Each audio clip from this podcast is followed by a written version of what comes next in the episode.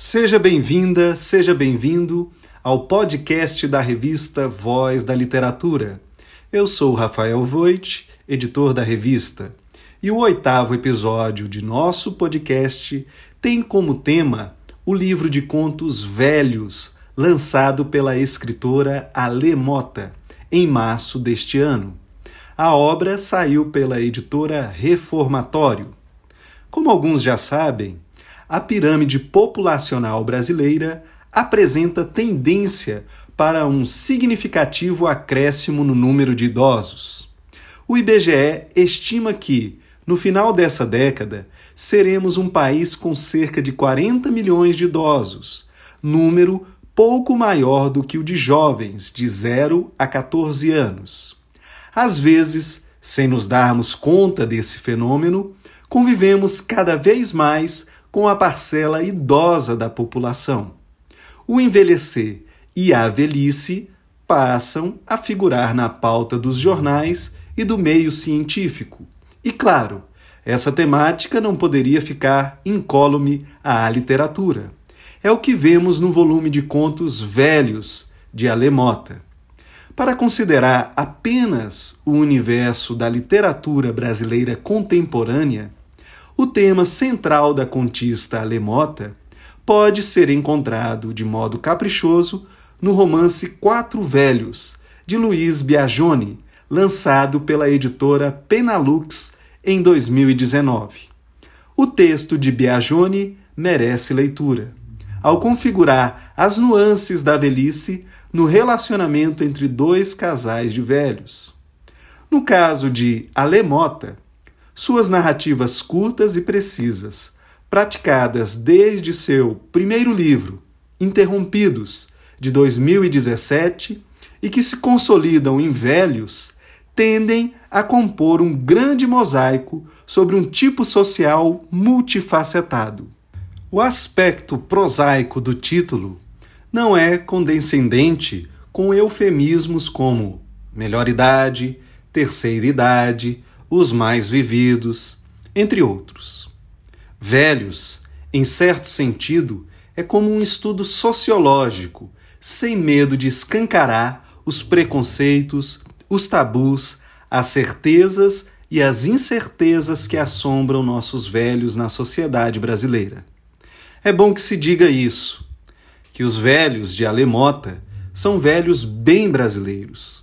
Nossa realidade não se ofusca nas narrativas curtas, fragmentárias, que vão formando significados contemporâneos de se envelhecer no Brasil. Os velhos doentes, com artrose, catarata, diabetes, hipertensão, os velhos vítimas de mazelas sociais diversas, os de comportamento inconveniente, os solitários, os presos em asilos, os viúvos, os que estão em busca de novas aventuras amorosas, os que morrem ou estão à beira da morte, os casais de velhinhos, os que adotam hábitos da vida moderna, como maratonar uma série da Netflix ou usar aplicativos como Tinder ou Uber. Alguns dos chamados velhos demonstram vitalidade comparável à de jovens. Outros cultivam a velhice convictamente, como se vivessem os padrões dos tempos de seus antepassados. Todos vão aparecendo nos 30 contos do livro de Alemota. E há também velhos, como do conto Desculpas, que sofre um duplo preconceito, por ser negro e por não parecer velho. Acompanhe a leitura. Sou preto e sou velho. Diferente da maioria dos pretos no Brasil, sou rico. Moro num condomínio sofisticado num bairro de brancos que acham muito esquisito a minha família preta morar ali. Tenho 70 anos e pratico muitos esportes. Gosto especialmente de corrida. Dia desses fui correr até a beira da praia. Na segunda quadra, após o condomínio, passei em frente a um posto de gasolina. No momento em que passei, aconteceu um assalto. Dois dentes quebrados, três costelas fraturadas, as maçãs do rosto raladas, nariz sangrando, braço esquerdo luxado, cusparadas na cara, tapas na orelha, vários socos no estômago. uns brutamontes me agarraram, me esfregaram no chão de asfalto e me levaram para a delegacia como suspeito. Meu advogado branco veio me socorrer. Sou médico, sou dono de uma clínica, tenho três especializações, dou aulas, tenho vários livros publicados, falo quatro idiomas. Até agora, ninguém me pediu desculpas. Ficam repetindo que eu sou preto, nem pareço um velho, e estava correndo. Como iam saber que eu não era um marginal? Se o livro saísse durante ou após a pandemia de Covid-19, é certo que a Lê teria preparado mais uma de suas aquarelas a partir dessa perspectiva da velhice.